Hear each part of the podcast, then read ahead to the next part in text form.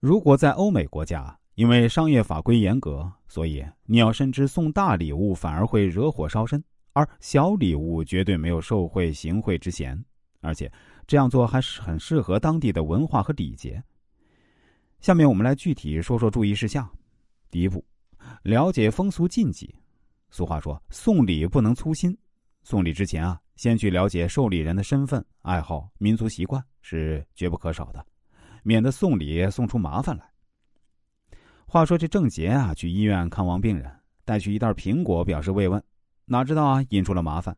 正巧啊，那位病人呢是上海人，那上海人啊，管这个苹果和这个病故二字呢，发音是有些相同的。送去苹果岂不是咒人家病故？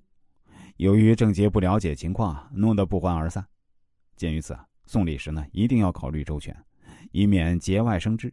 还有，不要送钟表，因为这“钟”和“钟点”谐音，让人觉得不吉利。对文化素养高的知识分子啊，送你一幅蹩脚的书画呢，就很没趣。第二步，掌握送礼间隔。送礼的时间间隔很有讲究。过于频繁或者隔时间太长呢，都不合适。我们送礼时啊，往往因为求助心切，或者可能手头宽裕，便时常大包小包的送上门去。有人以为这样大方，一定可以博得别人的好感。细想起来，其实不然，因为你以这样的频率送礼，目的性太强。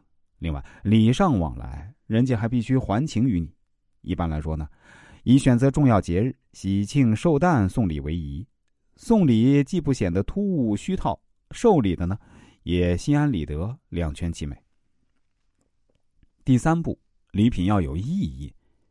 礼物是感情的载体，任何礼物都表示送礼人的特有心意，或者酬谢、求人、联络感情等等。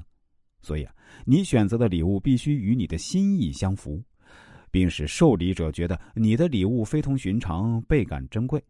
实际上，最好的礼品应该是根据对方兴趣爱好选择的，富有意义、耐人寻味、品质不凡却不显山露水的礼品。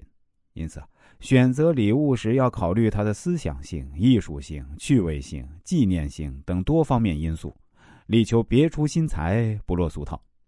一般讲啊，这礼轻情意重，但礼物太轻，意义就不大，很容易让人误解为瞧不起他。尤其是对关系不算亲密的人更是如此，而且如果礼太轻而想求别人办的事儿难度较大，成功的可能性几乎为零。但是呢，礼物太贵重呢，又会使受礼物的人呢有受贿之嫌，特别是对上级同事更应注意。